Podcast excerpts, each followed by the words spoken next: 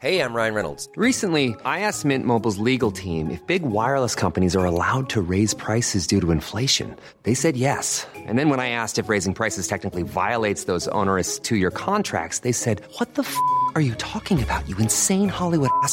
F- So to recap, we're cutting the price of Mint Unlimited from $30 a month to just $15 a month. Give it a try at mintmobile.com slash switch. $45 upfront for three months plus taxes and fees. Promo rate for new customers for limited time. Unlimited more than 40 gigabytes per month. Slows. Full terms at mintmobile.com.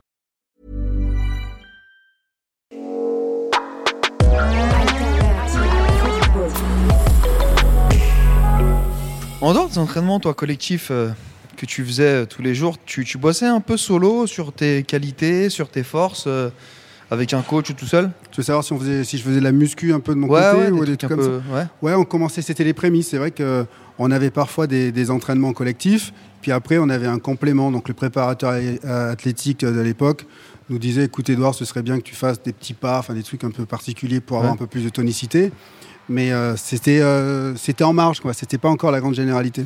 Mais le mec, il disait ça, il se basait sur ton profil ou il disait au hasard, euh, fais des pas chassés enfin, c'est... Il y, avait une étude derrière? Alors, j'ose espérer qu'il le faisait en fonction de. Parce qu'il me connaissait vraiment, mais Ouais. c'était plus sur du ressenti, je crois, tu vois, sur, ses- sur une expérience, mais, mais pas trop sur, oui, personnalité, profil.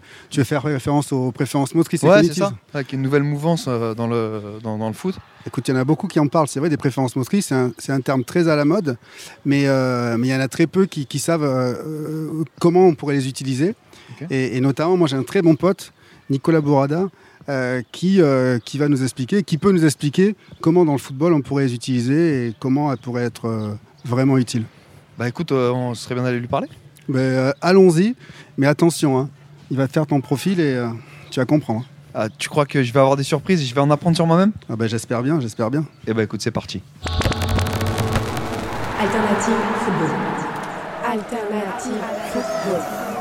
Alternative football. Beaucoup en parlent, parlera de l'effectif, de la gestion de l'effectif. Comment ils jouent les deux contre les gars mais peu le connaissent vraiment. Parce que tu sais que malheureusement, il n'y a pas que le foot dans la vie. Alternative football. Alternative football. Le podcast hors terrain de sous-foot, présenté par Édouard Cissé et Mathieu Lille-Palette. Salut à tous, on est très heureux de vous retrouver pour un nouvel épisode d'Alternative Football avec euh, mon compère, monsieur Édouard Cissé. Salut Édouard. Salut, salut. Et aujourd'hui, on a le plaisir de recevoir Nicolas Bourada, avec qui on va parler de football, figurez-vous, pour changer, mais sous un angle un petit peu euh, différent. Bonjour Nico. Salut. Alors Nicolas, écoute, on a une tradition ici. On va pas te demander tout de suite de te présenter. On va plutôt te découvrir à travers nos questions. Mais on va surtout lancer le sujet avec Ah ouais. la question qui nous intéresse aujourd'hui. Test de personnalité, entraînement personnalisé. Le football est-il toujours un sport collectif? Je dirais que c'est une somme d'individualité au service du collectif. Bon, bah, merci. À la semaine prochaine. Au revoir. Alternative football. De plus en plus, en fait, on doit individualiser euh, les entraînements et la manière de coacher, de, de driver les joueurs. Euh, donc, on- ils sont tous différents, donc il faudra forcément avoir une approche individuelle. Et le coach aura en charge de comprendre ces différences individuelles et de les amener, en fait, dans un schéma collectif optimal. Donc, comment toi tu peux euh, du coup euh, euh, aider et contribuer à ce que justement euh, euh, déceler un petit peu le côté unique du joueur Bah le premier temps, c'est de matérialiser les différences et de comprendre que, enfin, d'identifier en fait les préférences de chaque euh, joueur. On va parler en fait de préférences motrices et de préférences cognitives. Et donc, une fois que j'ai identifié cette, cette distinction, c'est de dire comment je vais pouvoir exploiter le meilleur de ce joueur-là. Et donc, une fois que je vais ce, ce meilleur, toutes ces, ces informations assez précises, je vais combiner bah, euh, mon 11 de départ, par exemple, en fonction des préférences de chacun. Donc, j'ai un travail en tant que coach qui est un petit peu plus euh, poussé pour amener une performance collective plus importante. Donc, quand tu es coach, dans le cadre de la construction de ton équipe, est-ce que l'idée c'est de s'adapter à chaque joueur ou c'est de faire en sorte d'avoir des joueurs qui s'adaptent à un collectif préfixé? Ça, c'est la question euh, qui, qui revient souvent. Pour ma part, il faut que le coach, euh, même s'il a sa stratégie, sa tactique, sa vision du jeu, il doit quand même adapter en fait certains schémas et certaines façons de penser en fonction de la préférence du joueur. En fait, sinon, ça peut être compliqué. Alors, il peut instaurer et imposer aux joueurs qu'il fasse comme lui il décide. C'est juste qu'il pourra euh, pas tout le temps avoir 100% de la capacité du joueur. Il aura peut-être 30%, 50% de l'investissement du joueur. Et des fois, ça ne suffira pas au niveau. C'est de l'à peu près en fin de compte. C'est un petit peu au pifomètre. Donc C'est pour ça qu'en fin de compte, avec les préférences motrices et cognitives, tu fais des bilans. Tu peux nous expliquer comment tu fais pour, euh, pour déceler, pour expliquer un petit peu et pour dresser le profil d'un joueur? Alors, juste avant d'expliquer, en fait, ce qu'on dit par rapport à la question qui était posée avant, c'est qu'on dit il y a la méthode de tel entraîneur. La méthode, euh, Oui. je pourrais en citer plein, mais la question c'est est-ce que le joueur peut rentrer dans ce cadre-là? Et donc, il peut y avoir un turnover de beaucoup de joueurs. Donc, au niveau du recrutement, on en parlera aussi, ça peut avoir des incidences, mais je pense qu'il y a des entraîneurs comme Zidane qui, même s'ils ont leur vision du jeu, s'adaptent parfaitement en fait au potentiel du joueur et comment utiliser le maximum de son, le- son plein potentiel en fait dans mon schéma. Et donc, lui, il est très ouvert à dire bah, je vais avoir un jeu peut-être dans cette année avec ces joueurs-là qui va être ciblé là-dessus, mais l'année prochaine, j'ai d'autres joueurs, donc il va falloir que j'adapte mon schéma en fonction des forces en présence. Et là, effectivement, c'est l'adaptation 100%. Il y en a d'autres, alors de moins en moins maintenant, parce que les mentalités évoluent, mais avant, c'était il y a la méthode de tel entraîneur, le joueur doit rentrer dans ce cadre-là. Donc en pratique, c'est quoi? C'est-à-dire comment Zidane euh, approche-t-il les choses différemment? Bah, je pense en fait c'est qu'il n'y a pas de méthode. En fait, dans la méthode, c'est qu'il n'y a pas de méthode. Il, il- il est pas, il vient pas au réel en disant la méthode Zidane, c'est ça. D'ailleurs, on parle pas de méthode Zidane parce qu'il va avoir lui, il va accueillir le joueur et en fonction de son regard, de son ressenti, il va amener des choses différentes, peut-être un discours différent. Donc, c'est-à-dire, on part pas à, à Gareth Bale de la même manière qu'on va parler à Eden Hazard. Donc euh, là où lui, il individualise, alors il, il met pas les mots qu'on met nous aujourd'hui, mais c'est son ressenti, comme on parlait d'idée Deschamps tout à Pareil, l'heure. c'est les mêmes. ouais. Et là, il va avoir un petit peu un management différent, euh, individualisé en fonction du joueur, sur son ressenti. Mais voilà, il va pas renfermer en disant au Real de Madrid, ça se passe comme ça et tu dois jouer de telle et telle manière. Il, il a quand même cette flexibilité. Après, je sais pas comment ça se passe, hein, je suis pas au Real non plus, mais il a quand même, ça se voit d'extérieur Oui, qu'il arrive à remanier. Au bout d'un certain temps, l'équipe joue différemment parce qu'il a amené quelque chose qui n'est pas une méthode, qui est pour moi un management individuel des joueurs. Ouais, parce que quand il, quand il reprend l'équipe après euh, Benitez, il reprend l'équipe Ouais, et ouais. il change rien de particulier. C'est juste il, regonfle les mecs, il les remet dans des bonnes dispositions euh, psychologiques, mentales, et puis après ça, ça, ça huile. Ouais. tout est huilé quoi. Donc euh, c'est vrai que c'est pas une méthode, c'est du ressenti. Et puis après il y a aussi euh, ce qui dégage aussi après voilà sur sur Zidane. Oui, il y a ça aussi. oui. Il est quand même serein le Pépito. Mais par contre, t'as toujours pas répondu à ma question. Donc comment tu fais pour déceler, pour dresser ton le, le- le profil du joueur? Alors pour déceler le profil du joueur, la particularité c'est qu'on ne pose pas de questions. C'est qu'en fait on a un diagnostic moteur ou un testing moteur qui identifie son schéma préférentiel. C'est la même notion que de dire à un joueur est-ce que tu es droitier ou gaucher? Voilà, ça c'est la préférence de base que tout le monde connaît dans le football et n'importe quel joueur est capable de vous dire je suis je préfère tel pied. Maintenant si vous dites Sauf Ousmane Dembélé.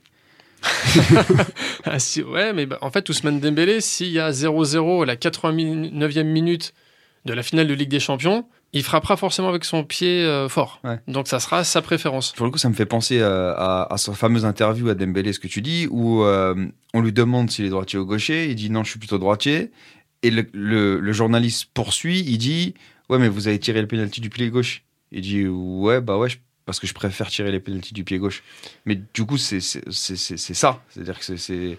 Il est même pas conscient qu'il a une préférence motrice qui fait que même s'il a un pied qui est potentiellement plus fort pour faire des passes, euh, quand il s'agit de tirer un penalty et donc euh, on est sur un moment important, il va frapper du pied gauche. C'est ça. En fait, c'est une prise de conscience. Et on a tous des préférences différentes. C'est-à-dire que certaines personnes vont dire bah, Moi, je suis droitier, j'ai écrit de la main droite, Mhm. mais je vais faire un lancer de balle main gauche. Et ils ne savent pas pourquoi. C'est une préférence individuelle. Et donc, c'est d'aller, par un testing moteur, aller identifier l'ensemble des préférences. Donc, droitier-gaucher, c'en est une. Il y en a beaucoup d'autres. Il faut juste aller lister l'ensemble de ces préférences, que le joueur en prenne conscience, et d'aller après travailler sur tous les schémas de jeu, hein, technique, tactique, enfin, autour de ses préférences, parce qu'on va aller travailler sur le point fort du joueur. Alors, il y a beaucoup de gens qui me disent oui, mais ça veut dire que tu travailles pas les points faibles. Ça veut pas dire ça. Ça veut dire qu'on va pas passer beaucoup de temps dessus et être trop exigeant sur les points faibles. En revanche, on va dire mais ça c'est ta force, on va s'appuyer sur ça en fait chez toi en fait dans le match, pendant le match pour gagner. Donc for- forcément le travail d'une certaine manière pour retrouver un maximum de fois pendant le jeu son schéma préférentiel. Est-ce qu'il y a un profil euh, type entre guillemets des, haut- des joueurs de haut niveau? Alors, il y a 16 profils moteurs. Sur les 16 profils moteurs, j'avoue qu'après beaucoup d'années d'observation, on en retrouve majoritairement 6-7. Euh, surtout, en fait, euh, sur une euh, caractéristique d'œil moteur, on verra qu'il y a beaucoup plus de footballeurs qui sont œil moteur gauche. Donc, déjà, on en enlève 8. Euh, donc, oui, il y a 6-7 profils phares. Après, ça ne veut pas dire que les autres ne peuvent pas être footballeurs de haut niveau. C'est juste qu'il faut sera plus avoir- difficile. ça sera- Non, je faut juste qu'ils aient un entraînement adapté, et, voilà, une spécificité. Mais je reprends le cadre de la Fédé. En fait, on a un, un système en France qui est dans un apprentissage assez carré, avec des normes et un cadre. Et donc, c'est la même question qu'en introduction. C'est est-ce que le joueur du centre de formation, est-ce qu'il est fait pour rentrer dans ce cadre-là ou pas fait pour rentrer dans ce cadre-là? Pourquoi un joueur qui va moyen dans un club va se révéler un an plus tard dans un autre club?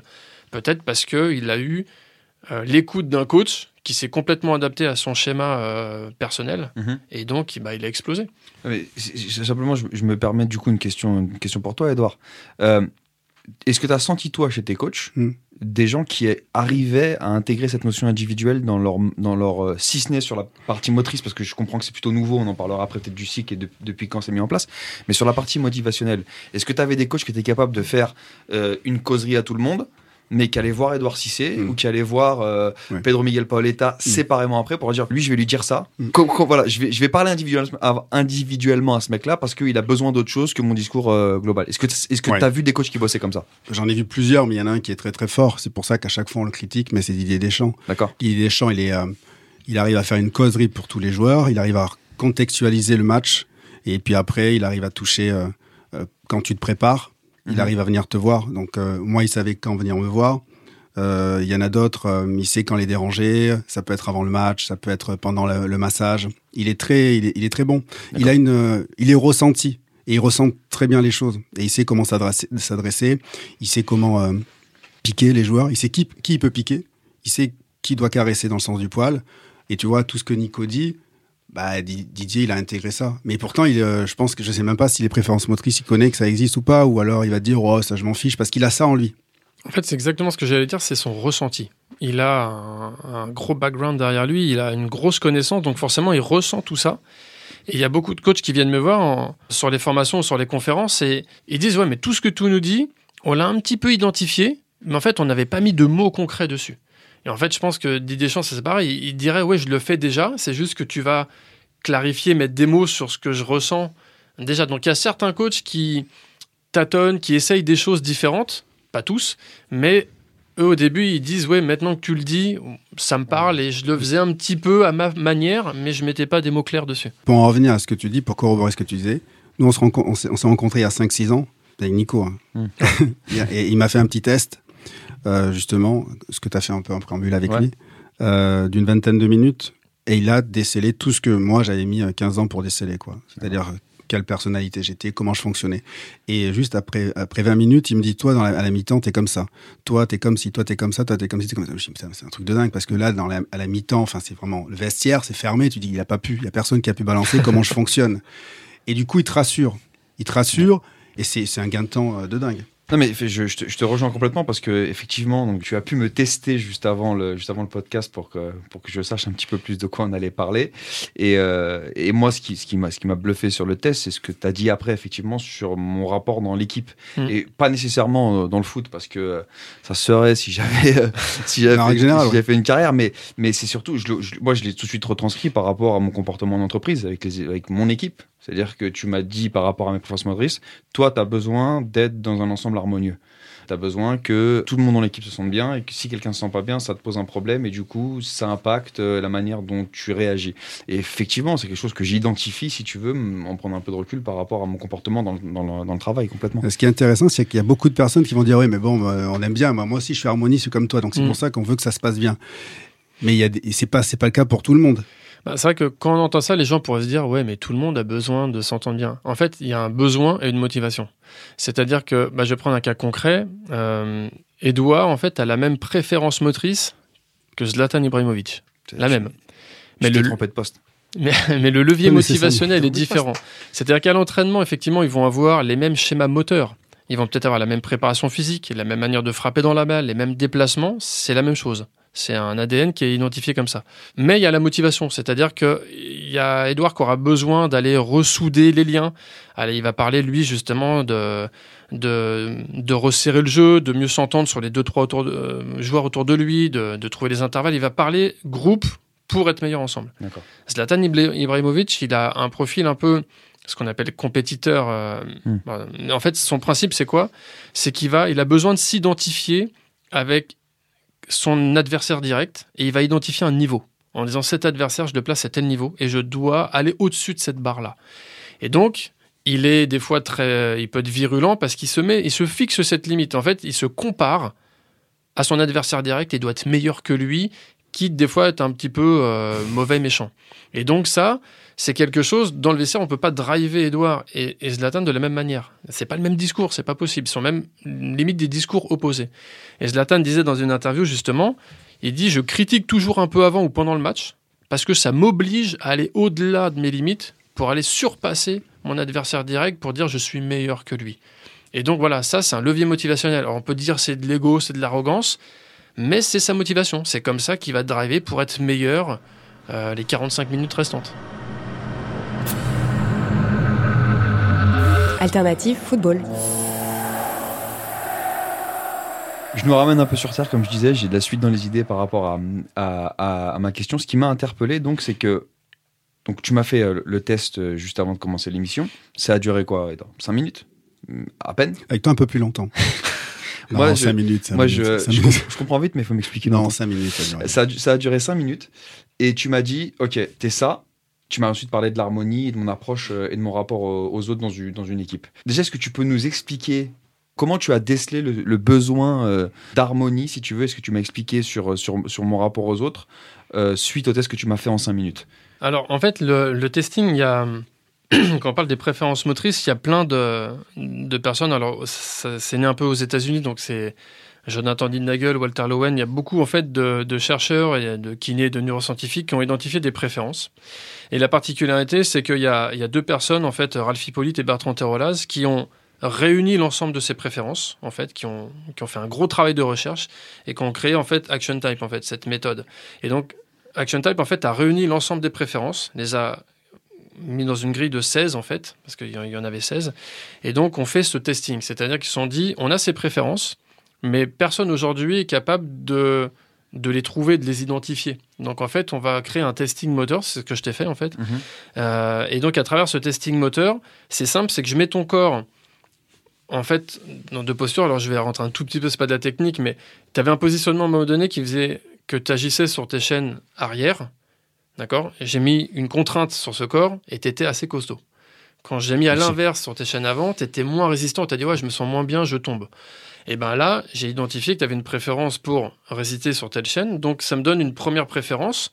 Et une fois que j'établis la grille des préférences motrices, j'ai ton profil moteur, mais ça me donne un lien tout de suite sur ton profil cognitif. En fait, corps et cerveau sont liés.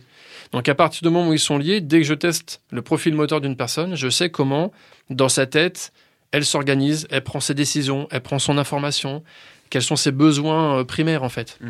Euh, donc c'est ça le double intérêt. Et donc ça dure cinq minutes et, euh, et euh, voilà, c'est ce lien qui est très fort aujourd'hui, qui permet de manière fiable et rapide d'avoir des données très importantes et intéressantes sur le joueur pour le faire progresser. À la fois dans le corps et à la fois dans la tête. Et, et- et s- simplement pour, pour préciser ce que tu dis, le, le, enfin, le, le test, j'ai littéralement j'étais j'étais debout en fait, euh, Nicolas à côté de moi, il, me il me demandait de d'orienter mon corps ou mes mains ou mes jambes d'une manière euh, d'une manière particulière et il appliquait une résistance euh, en fonction de ma posture et c'est comme ça donc que, que, tu as pu déterminer la, la préférence. Donc Ce qui est important, c'est la notion de contrainte. En fait, quand on dit préférence, des fois les gens se disent, les coachs me disent, ouais, mais il est capable de faire d'autres choses. Oui, euh, je suis gaucher, je suis capable de faire une passe du pied droit. On est capable de tout faire. La préférence, c'est comment je vais être le, le meilleur, le plus rapide, avec le moins de consommation d'énergie. Donc c'est pour ça qu'on met une contrainte. Parce que dans le football, quand ça va vite, on est tout, le- temps sous contrainte. Je dois avoir vite, je dois me déplacer vite, je dois agir vite. Et, et dès que je suis en contrainte, c'est comme si mon corps agissait avant mon cerveau. Mon corps, des fois, il a un mouvement. Euh, je t'ai même posé une question tout à l'heure et tu m'as dit ah non mais là je pars à gauche ouais. parce qu'en fait tu ne réfléchis pas l'urgence fait que tu pars là Ouais. et donc voilà c'est ça qui est important c'est on est capable de tout faire mais la préférence motrice c'est un mouvement naturel et inné qu'on l'utilise sous contrainte Et plus on monte en niveau, et plus on doit utiliser forcément ses préférences, parce qu'on est souvent sous contrainte. J'ai une question euh, un peu plus large du coup. Tu, tu as parlé tout à l'heure des gens qui ont un peu initié ces méthodes.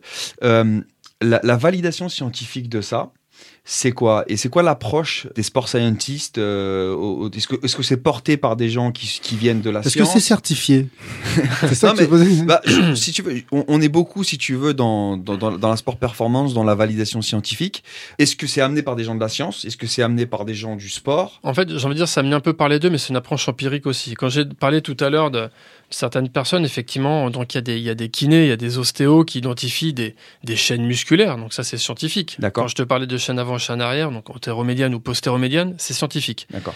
Maintenant, euh, quand Action Type les utilise pour faire un testing et pour ensuite associer un mouvement préférentiel, cette approche elle est empirique. Mais en même temps, ça fait 30 ans qu'ils font ça. Alors moi, j'ai rencontré Ralph en 2013.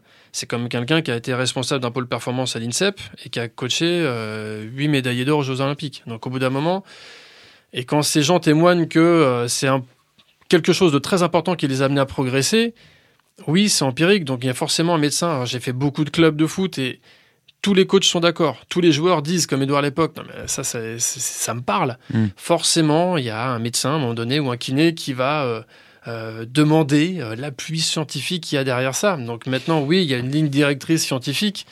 Maintenant, l'approche reste empirique, mais elle fonctionne depuis beaucoup d'années. Mais est-ce qu'on s'en fiche pas? Parce que tu vois, quand il t'a fait le test, tu t'es pas posé de suite la question à savoir, mais est-ce qu'il y a un, c'est scientifiquement, à partir du moment où il te fait le test, il te met à nu, là tu dis, ça fonctionne. Alternative football. Est-ce que tu as entendu parler des tests de personnalité d'une personne qui s'appelle Véronica Kreitmar? Elle est, elle est ancienne handballeuse professionnelle. Euh, elle a travaillé pendant, pendant plus de 10 ans au centre de performance euh, de Red Bull. Euh, et en fait, son job, c'était de décrypter la psychologie des, des joueurs via euh, 200, 280 questions euh, personnelles euh, au sujet de la capacité d'écoute, la confiance, la psychomotricité, etc. Euh, elle, c'est effectivement c'est un cas particulier, mais du coup, les, les tests de personnalité, euh, au-delà de celui-là, est-ce que tu penses que c'est un complément à ce que tu fais ou euh, est-ce que tu penses que c'est quelque chose de superflu parce que c'est le joueur qui a la main et qui, et qui répond? Ça, alors, quand on parlait justement de lien corps-cerveau, donc je parlais d'Action Type, moi je suis également certifié MBTI. C'est l'autre partie de mon métier. Donc je travaille avec des managers en entreprise, D'accord. surtout ce qui va être euh, euh, management, communication, comment driver et optimiser euh, bah, la communication dans les équipes. Simplement MBTI, si tu peux le dire. Myers-Briggs Type Indicator, en fait, c'est les travaux de Carl Gustav Jung. Tout simplement, enfin, quand j'ai mon profil moteur, ça me donne mon profil MBTI. Donc là, il y a 16 typologies de personnalité. D'accord. Donc j'ai 16 profils moteurs qui correspondent aux 16 typologies de personnalité. D'accord. Euh, et donc ça, effectivement, ça c'est mon deuxième métier. Donc je peux pas décrire un questionnaire. En fait, les questionnaires sont très bien faits. Tous, hein, je pourrais en citer 10. Ils sont tous très bien faits. Le biais, c'est la personne qui, ré- qui, qui répond. C'est-à-dire que là, j'ai un joueur de football. Je suis en préformation. Il a 17 ans. Comment il va remplir le questionnaire? Mm. C'est-à-dire qu'en fait, la neuroscience a identifié qu'avant 25 ans, mon cortex fron- préfrontal, en fait, n'est pas encore constitué pour avoir un retour d'expérience sur qui je suis et comment je fonctionne. 25 ans. Ouais, Donc si j'ai 16 ou 17 ans, je vais répondre quoi aux questions? Je Ouais. peux pas. Et 280, ça va me prendre en plus, euh, parce qu'un questionnaire MBTI, c'est 82 questions, ça prend 30 à 40 minutes. 280 questions, est-ce que j'ai le même état de fraîcheur à la, à la 192e qu'à quand, la quand première tu, quand tu finis, t'es majeur. hein. non mais c'est, c'est- c'est- c'est- et, du- et du coup non mais c'est, c'est- ça, ça rejoint et si tu veux l'analyse euh, euh, que Véronica Kreitmar faisait, c'est-à-dire qu'en en gros en gros ce qu'elle te dit c'est que les réponses n'indiquent pas l'idée que les athlètes se font d'eux-mêmes, mais c'est la manière dont ils vont être perçus lorsqu'ils livrent leur vision d'eux-mêmes. Je suis complètement d'accord. Et ça c'est intéressant parce que bah, du coup tu le prends en compte dans l'analyse du joueur et comment toi tu dois l'approcher. C'est ça, et c'est pour ça que c'est intéressant, c'est la- ce que dit le joueur derrière. Je parlais de Carl Gustav Jung, donc, qui est le fondateur du MBTI. En fait, lui, il parlait de la persona. La persona, c'est le masque, Le en masque. fait. C'est qu'est-ce qu'on affiche. Donc, c'est ce que je- j'ai envie de donner aux autres. Et forcément, si on me pose la question, euh, est-ce que tu es bien organisé dans ton travail? Je suis en entretien de recrutement, je vais pas dire non, non, je suis un gros bordélique, en fait. Donc, il y a le masque. Qu'est-ce que moi, j'ai envie de donner aux autres? Et donc, il y a même des gens que j'ai en entreprise, mais même des fois qui ont 45 ans, qui ne se connaissent pas. C'est-à-dire qu'ils ont une vision de comment je dois être. En plus, il y a tout mon environnement, c'est-à-dire je suis dans une structure, alors pour revenir sur un club, mais avec sa stratégie, avec sa politique, avec son management, avec une histoire. Ouais. Donc je dois euh, répondre ça parce que c'est ce que le club aussi doit attendre de moi. Donc si je réponds à des questions, le questionnaire peut être très bien fait, il n'y a aucun souci. C'est juste que je vais répondre en fonction de plein de choses qui vont peut-être m'éloigner de, non pas qui je suis, mais de mon... c'est- Ah, enfin, si. ouais, si, quand Moi, même. je, c'est que c'est, tu, tu mens, tu te mens à toi-même et tu te mens à tout le monde. Et, dans les, et on en revient aux joueurs de foot.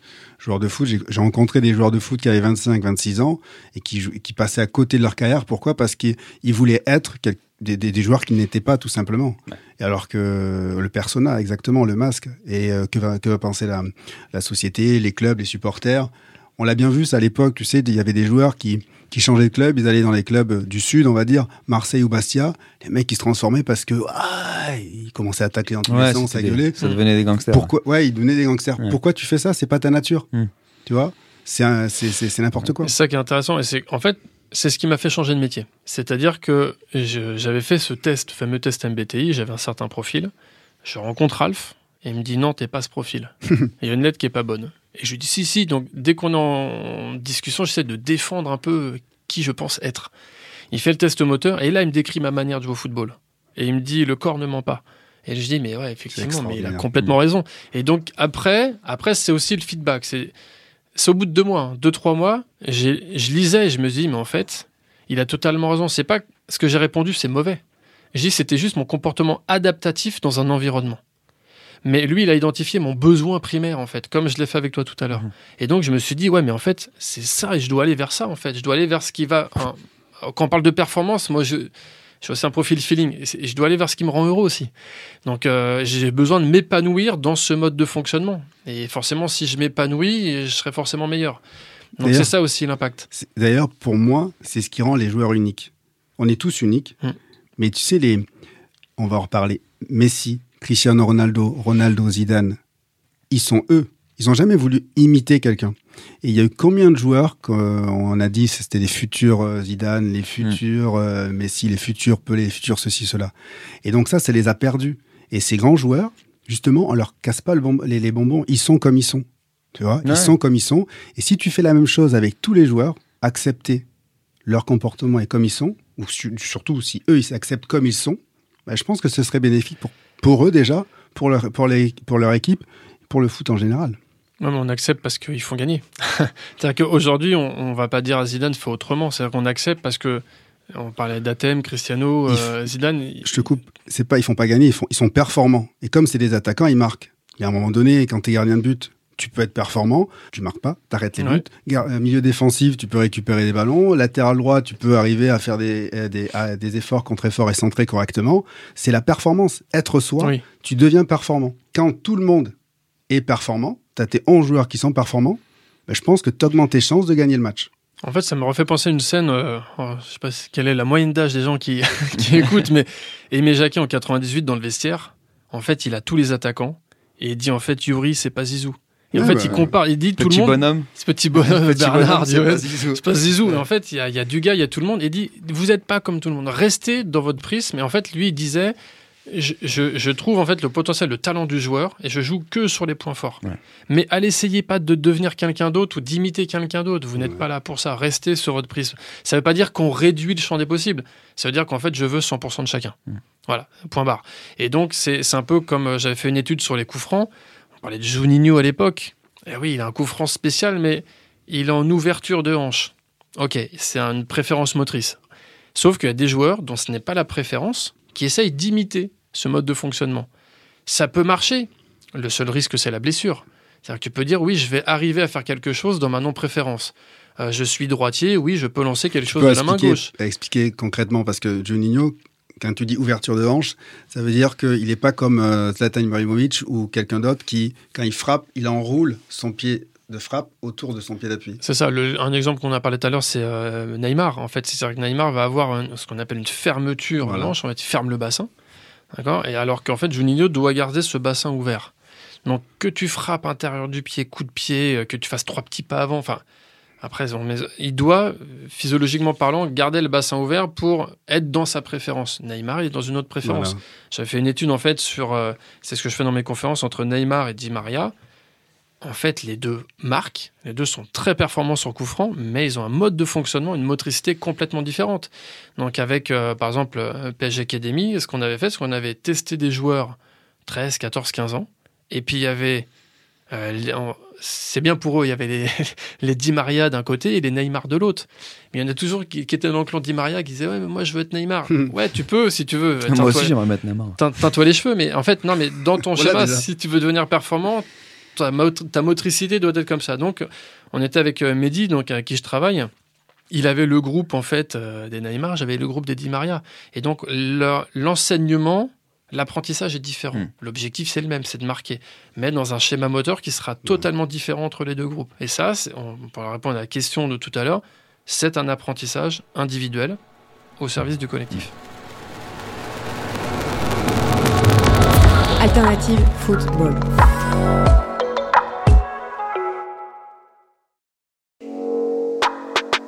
Alternative football.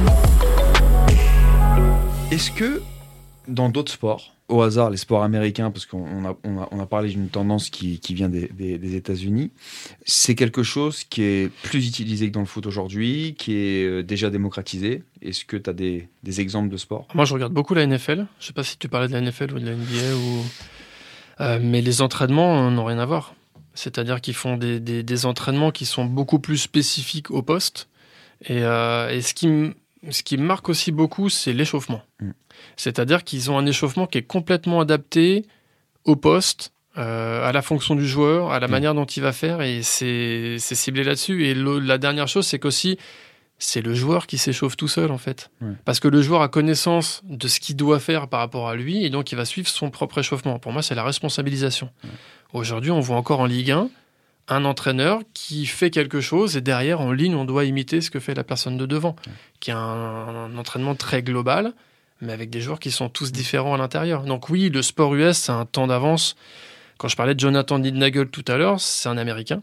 Et donc, il a travaillé dans les années 80 avec la euh, basket, hockey, baseball et, euh, Football et football américain. Et donc, lui, il avait identifié ses schémas moteurs euh, déjà à l'époque, en fait, outre-Atlantique. Et il avait, il voyait qu'il y avait des motricités différentes, donc des gestuelles différentes, donc des préparations Ouais.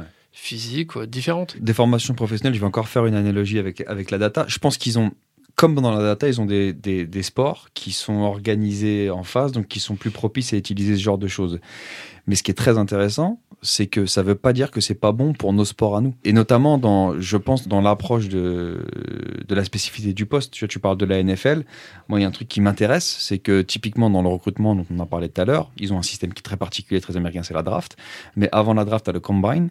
Et le combine, c'est quoi? C'est euh, le joueur est évalué sur des, les spécificités de son poste et il est comparé aux autres joueurs du même poste qui prétendent à, entrer dans, dans la NFL. Donc, cette individualisa- individualisation pardon, de la performance dans le recrutement, elle est, elle est effectivement déjà là. Et pour poursuivre ma pensée et mon analogie, encore une fois, par rapport à la data, aujourd'hui, dans, la data, on est arrivé à un consensus dans les sports moins data, euh, où c'est standard, c'est appliqué de manière différente, mais en tout cas, ça fait partie des outils. Et, et donc, on peut imaginer que pour la partie préférence motrice, c'est un peu l'idée. C'est-à-dire qu'il y, ait cette, euh, y ait cette transition vers des sports où peut-être elle est moins propice parce que l'individualisation est moins présente dans- dans le sport, mais qu'elle a quand même un intérêt important. Bah, elle a un intérêt très important. Elle est beaucoup utilisée euh, dans le sport US. Enfin, je parle de football américain parce que c'est ce que je regarde le plus. Et c'est euh, impressionnant parce que le football US, en fait, c'est des séquences courtes, ultra rapides. Donc, en fait, quand on parlait de contraintes tout à l'heure, c'est-à-dire qu'ils ont des, des fractions de secondes pour effectuer un mouvement ou pour, euh, pour se déplacer. C'est euh, c'est même au-dessus du football aujourd'hui parce qu'il y a un impact derrière. hein. C'est-à-dire que Mm. si je fais pas bien, euh, je peux me faire trancher. Donc, euh, on voit un quarterback, je, je pense à Tom Brady, bah, il a, lui, il a un schéma moteur, il se connaît parfaitement. C'est-à-dire qu'il va agir ex- enfin, complètement sur ses forces tout le temps. Euh, on parlait tout à l'heure de la data, pour moi, elle est complémentaire. C'est-à-dire que la data va expliquer, va donner en fait une donnée sur un mouvement qu'on voit. Exemple, euh, Kylian Mbappé va peut-être mettre euh, moins de temps quand il va vers sa gauche que quand il va vers sa droite alors qu'il est droitier. Ok, la data me dit il y a, je n'importe quoi, deux dixièmes de moins. Moi, je vais expliquer pourquoi. En fait, c'est que je vais compléter la data en expliquant pourquoi et surtout comment optimiser ce schéma dans le jeu. La data va donner en fait quelque chose, mais c'est qu'est-ce qu'on en fait de la data? Non, le, le- un point important en fait, c'est j'avais noté, c'est la notion de poste. C'est-à-dire que des fois, l'entraîneur peut mettre une personne à un poste qui qui peut en fait la, la freiner ou, ou faire que ça va pas être dans, dans de bonnes dispositions. Mm. Euh, J'avais un exemple très concret, donc c'est Sabrina Delannoy, et qui était au poste de latéral droit, qui n'était pas son poste privilégié. Et en fait, elle a, en testant ses préférences motriques, donc je suis allé en fait à Bougival, je teste, j'ai le profil, et là je vois son positionnement sur le terrain, et je me dis, waouh, en fait, elle est dans un poste en fait qui l'amène ce qu'on appelle le dark side, hein, la- à l'opposé de ce qu'elle devrait faire. C'est que tout son placement, tout est fait pour l'empêcher d'évoluer. Pour qu'elle sombre. Pour qu'elle sombre, voilà. Et donc, c'était Farid Benstiti à l'époque le coach, et je lui montre ça. Et il me dit, mais comment t'as réussi en fait en 20 minutes à avoir tout ça? Je lui dis, bah voilà, on a fait le testing comme tout à l'heure, et là, elle a. Donc il y a plein de préférences, il y a la vision périphérique, il y a la, la vite- la vitesse de déplacement, l'œil moteur, enfin le- l'épaule d'énergie, plein de choses. Et aujourd'hui, dans ce positionnement, elle est bridée. Elle pourrait faire différemment, mais ça nécessite un déplacement, une prise d'information qui, qui, peut être un peu contraignante pour elle. Et en discutant avec la joueuse, elle dit Ouais, j'ai du mal à, à, à faire ce que j'ai envie de faire. Et là, on a eu la data. C'est-à-dire qu'il y a eu la vidéo, et on a dit combien de fois tu as fait ça dans le match? Donc la data a dit effectivement, il y a moins, elle fait moins de choses à ce poste-là qu'à un autre poste.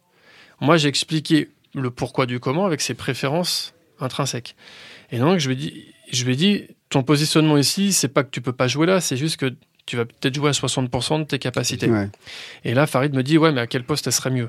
Donc, je lui ai donné un autre poste, en fait, en disant, bah, milieu défensif plus accès gauche. Elle pourrait exploiter 100% de ses capacités. Ça restera la même chose, mais elle sera plus utile dans un collectif. Et ben en fait, ce qui se passe, c'est qu'après, elle a été recentrée à ce poste-là parce que, un, elle se sentait mieux, et deux, effectivement, par rapport à ce que lui recherchait, elle était beaucoup plus à, à disposition du collectif dans ce positionnement qu'au poste de latéral droit. Et effectivement, euh, après avoir beaucoup échangé avec elle, elle m'a dit oui, je me sens plus libre, plus épanoui, je vois mieux, Bah, je vois plus vite. Et euh, ouais, je, suis, je peux faire beaucoup plus de choses à ce poste-là qu'au poste de latéral droit. Du coup, ça arrive souvent que tu travailles en isolation avec des joueurs qui viennent te voir, euh, qui te connaissent et qui disent écoute, euh, j'ai- j'ai- j'aimerais travailler avec toi indépendamment de ce que fait mon club euh, pour être meilleur. Bah, malheureusement, j'ai dit malheureusement, je ne fais que ça. C'est-à-dire qu'aujourd'hui, je travaille qu'avec le joueur individuellement. Pourquoi je dis malheureusement? Parce que on parlait de performance individuelle au- pour le bien du collectif, mais j'ai qu'un joueur sur les 11. Ouais. Donc je fais un travail pour lui. Donc lui, il va, il va peut-être mieux prendre l'information, mieux se déplacer, gagner du temps. Parce que c'est le football, c'est vitesse, espace-temps. Donc il va, il va gagner sur ces trois notions-là. Mais si les dix autres autour ne savent pas, il, il est un peu isolé. Donc bien sûr que je l'amène à être meilleur, mais j'ai cette frustration de me dire, euh, si j'avais les 11, ça serait pas pareil. Ouais. C'est, je fais un exponentiel 1 ou un exponentiel 11. C'est, c'est la, la même Ouais, les, les euh, bien sûr. C'est pas le même. Donc, effectivement, lui, le joueur, il se sent mieux, il, il prend confiance. On n'a pas parlé de la confiance en soi, mais le important. fait d'identifier, de caractériser ça, je prends confiance de, parce que je sais quoi faire et comment. Et il m'a dit une chose intéressante, euh, ce joueur, Damien, il me disait, en fait, je sais pourquoi j'échoue. Et ça, c'est une force. C'est-à-dire que savoir pourquoi j'échoue et savoir quoi faire pour remédier à ça. Ah ben ça, c'est. C'est-à-dire qu'après, C'est je top, dis- pas qu'il a plus besoin de moi, mais euh, presque. C'est-à-dire que pendant, euh, on a travaillé pendant deux ans ensemble. Aujourd'hui, il se connaît parfaitement. Ah ouais, mais ça, c'est. Quelque part, ça a été mon, mon- ma force, c'est-à-dire que je connaissais mes qualités, euh, je m'appuyais à fond sur, sur elles, et c'est pour ça que ça m'a permis de temps en temps d'aller. J'ai évolué dans plusieurs postes. Par contre, quand j'ai joué parfois milieu offensif gauche, milieu offensif droit, latéral droit, euh, je savais pertinemment que j'allais pas faire ce que le titulaire faisait. Et La- je restais sur ça. Latéral droit, c'était pas compliqué C'était le plus compliqué des trois, non? Ouais, c'était dur. J'ai Ouais. joué huit huit matchs. hein. Et je raconte l'anecdote aussi. Guy Lacombe me met latéral droit parce que Bernard Mendy a eu un problème familial et il me dit écoute, tu vas jouer à droite. Bon, je fais euh, huit matchs. Huit matchs. Hein. J'ai dit pour rendre service à l'équipe, euh, pourquoi pas. Bref. Et c'est une période très difficile pour moi. 2006. On est, c'est en 2006 Ouais. 2006. Période difficile, euh, putain, parce que euh, je veux rendre service à l'équipe. Je le fais. D'accord? Et je suis vraiment pas bien. Un petit dans le trou. Tu vois, c'est vraiment dark side. Vraiment Mm. pas bien. Je... Mais bon, je le fais. Et là, je suis tellement pas bien que j'appelle quelqu'un. Mon mentor, Didier, qui est à la Juve. Et je lui dis, euh, bah, franchement, je suis à la ramasse et tout. hein. Non, d'abord, il me... il me dit, il m'appelle, il me dit comment ça va? Je dis euh, ouais ça va. Il me dit déjà tu me mens Hmm. parce qu'il avait vu mes matchs.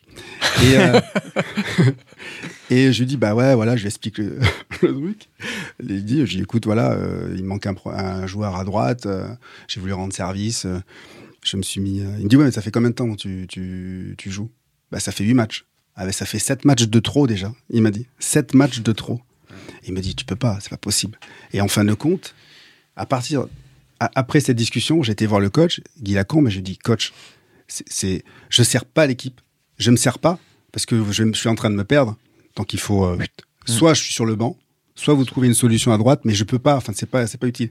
Et ça, c'est, c'était, je me rappelle plus le truc, mais c'était, euh, oh, c'était flippant, quoi. Résultat, il te remet au milieu. Finale Ouais. de Coupe de France. Récupération dans les pieds de Taïwo. Bonne aventure Calou. Non, mais après, après, Merci, au oui, bien sûr, on peut raconter l'histoire, mais tu vois, tu passes par ça, tu veux rendre service à l'équipe. Parfois, ce que j'ai envie de dire, le meilleur service que tu peux rendre à l'équipe, c'est de pas jouer. non, mais tu sais quoi, il y avait des. Franchement, mais c'est vrai, hein, c'est, c'est, c'est con, mais euh, ouais, je peux jouer. Ouais, tu peux jouer. Bien sûr, tu peux jouer. Mais quand même, t'es pas au top, quoi.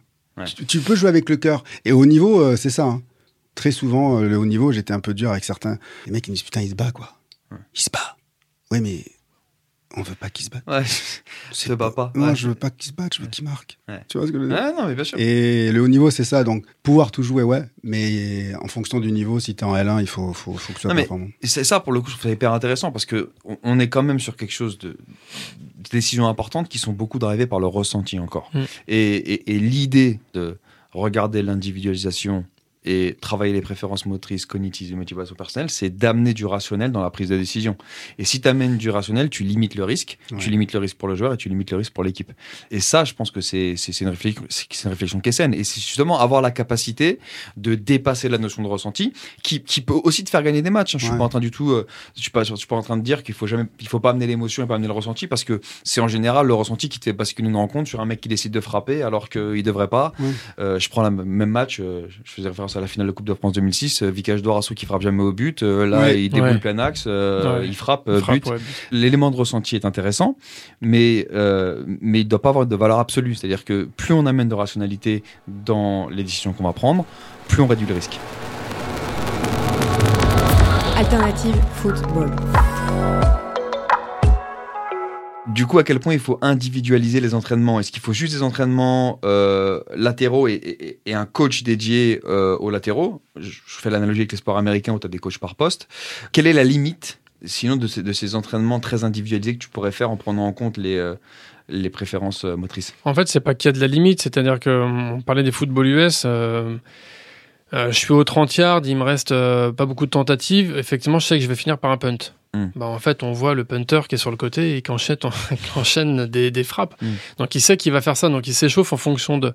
Donc, ça, c'est logique du jeu. En fait, un joueur, euh, la dernière fois, il y a une stat qui est tombée sur Kylian Mbappé. Et en fait, il montrait le nombre de courses et sa sa moyenne de vitesse. Eh ben, il peut y avoir un échauffement musculaire au début qui est général à tout le monde. Ok, je mets le muscle en fait en route, il n'y a pas de souci. Mais peut-être qu'au bout d'un moment, il va y avoir un échauffement vitesse pour lui parce que peut-être 80% de ses courses, je sais pas, j'ai n'importe quoi, sont, euh, font intensité. 15 mètres et il court à 30 km heure. Donc je vais, là, je peux même utiliser la data en me disant, je vois ça, bah, je vais logiquement individualiser l'échauffement pour que ce qui fait à l'échauffement, le but, c'est qu'il le reproduise en match. Donc ça, tu peux, tu peux être complémentaire du préparateur euh, physique. C'est-à-dire que tu peux clairement. expliquer au préparateur athlétique, au physique, voilà, ça va se passer comme ça. Parce que ça, c'est le domaine du, du prépa. C'est ça. Je vais même aller plus loin. Tout à l'heure, on parlait d'ouverture ou fermeture de hanche. C'est deux profils différents. Et je vais pas faire à l'entraînement, à l'échauffement, euh, des fermetures de bassin à un joueur qui va utiliser des chaînes musculaires opposées en fait pendant le match. En fait, c'est savoir comment il fonctionne et donc euh, oui, je vais utiliser l'échau- l'échauffement en fonction de un qui il est et comment son corps fonctionne et deux euh, qu'est-ce qu'il doit reproduire sur le terrain. Quand on fait rentrer un joueur à la euh, 80e et que c'est un peu dense et que c'est un peu serré, faut qu'il soit prêt à faire des, des courses très rapides, à être au contact. Enfin, il va pas juste faire des allers-retours à 7 km/h sur le bord du terrain. On ne le met pas en disposition de bien intégrer. Non, ça, ça c'est du côté euh, athlétique. Mais maintenant, euh, comment tu pourrais euh, individualiser une euh, séance tactique? Séance tout simplement d'entraînement. Parce que c'est très difficile d'isoler euh, les latéraux, des milieux. C'est pas du football américain, tu vois. Il y a. Est-ce que c'est que c'est possible? Oui, sur des schémas préférentiels. Ouais, schéma préférentiel. C'est-à-dire que souvent, même quand, quand j'étais joueur, on travaillait sur des, euh, euh, des répétitions de, de schémas tactiques. Ouais. Ok, ils sont peut-être bons, il n'y a pas de souci. La question, c'est est-ce que sur les 4 ou 5 joueurs qui sont utilisés pour ton schéma tactique, est-ce qu'ils sont dans leur préférentiel. préférence? Voilà. Donc, si tu rajoutes cette notion de en plus, je vais garder cet exercice parce que je l'aime bien, c'est tactiquement ce que je veux travailler. Moi, je dis au coach, ouais, de toute façon, moi, j'ai pas à m'immiscer là-dedans. Mais si tu veux en plus avoir une optimisation de ça dans le process, connais les préférences individuelles de chaque joueur et tu verras que ta consigne sera des fois différente. Bon, ah, pour schématiser, le coach, il a, euh, il, met sur euh, feuille euh, un exercice, il met cinq noms. Et, et toi, tu peux dire, ouais, super. Alors, les cinq noms, je les garde. Par contre, disposer différemment. On, schéma- on schématise. Tu peux oui, répondre, pas tout le temps. Tu peux dire, non, mais euh, s'il a des contraintes, euh, je sais pas, de gestion de, de joueurs et qu'il n'a pas le choix de, Ouais, mais- de dire, si lui, tu veux lui dem- demander de déborder, mets-le dans ces dispositions-là et donne-lui telle et telle consigne. Ouais. Et là, il le fera mieux que si tu le mets dans ton schéma habituel. Ouais, donc c'est c'est c'est c'est poussé, hein. C'est poussé en fin de compte, hein, tu vois. C'est-à-dire, tu peux à la fois sur le côté athlétique physique, Mm. ok, et à la fois sur le côté technique tactique. Tu optimises carrément vraiment la performance. euh, C'est comme sur un corner.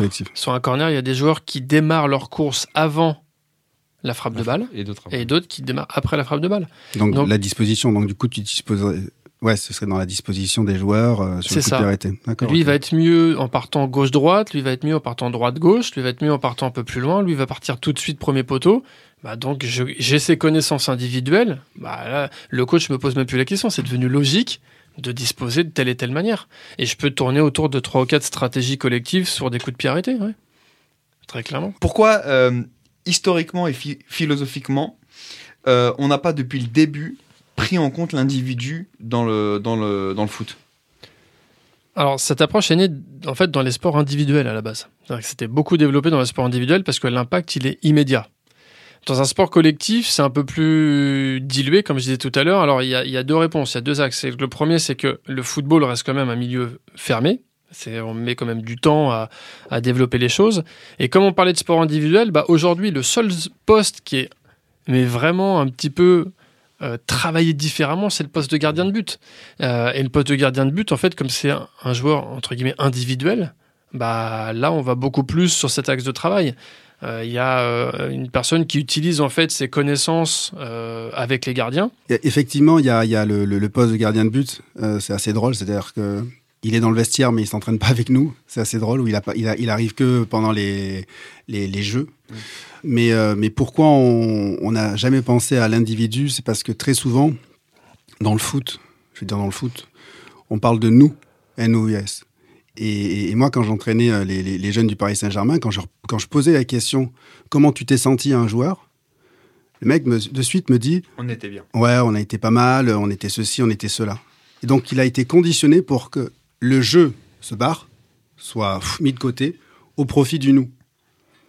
Mais en fin de compte, depuis le plus jeune âge, il faut qu'il pense en, tant, en termes de jeu. Parce que sinon, le- mais le jeu, c'est péjoratif, c'est narcissique, c'est personnel, c'est égoïste.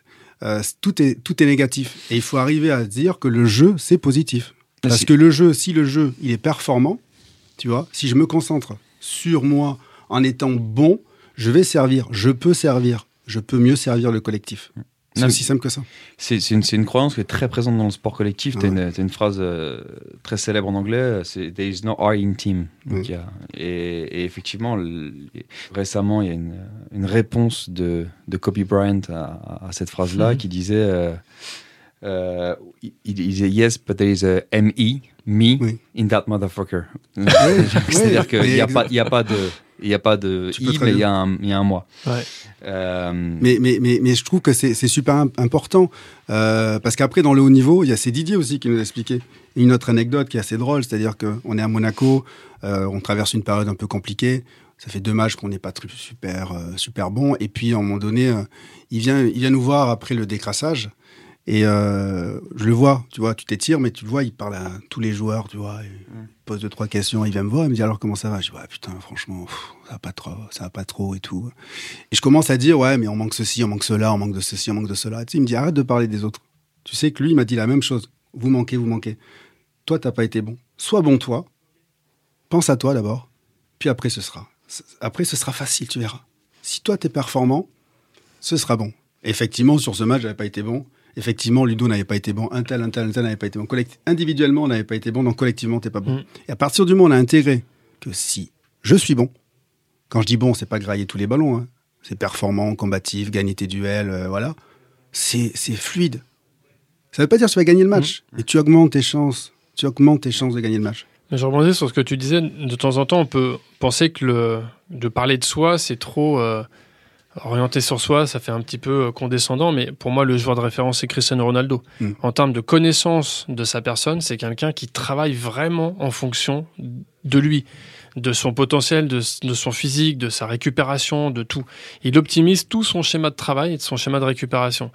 Et ça fait un, un complément avec l'autre question sur Zidane, c'est que avant Zidane, en fait, effectivement, il prend de la place. Cristiano Ronaldo, on a l'impression qu'il est assez euh, nonchalant et, et- et condescendant, mais il a su aussi conserver le jeu, le, le moi de, de, Zid- de- de Cristiano Ronaldo.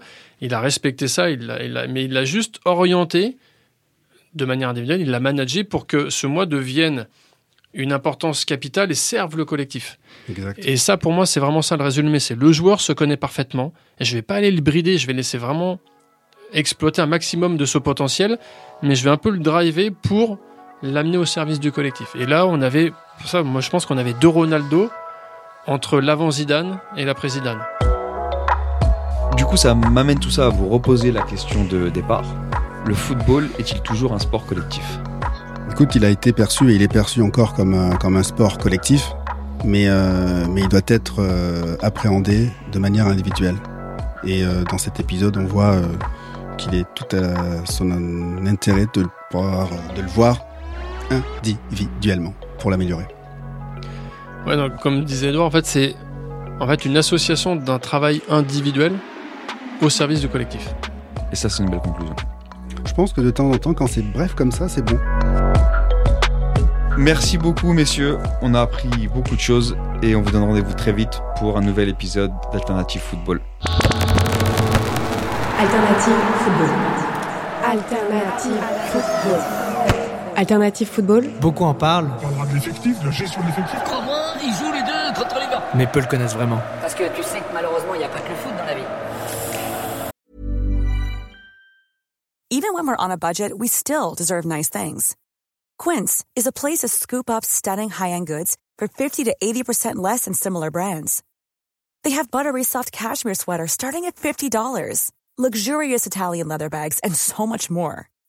Plus, Quince only works with factories that use safe, ethical, and responsible manufacturing. Get the high-end goods you'll love without the high price tag with Quince. Go to quince.com slash style for free shipping and 365-day returns. Alternative football.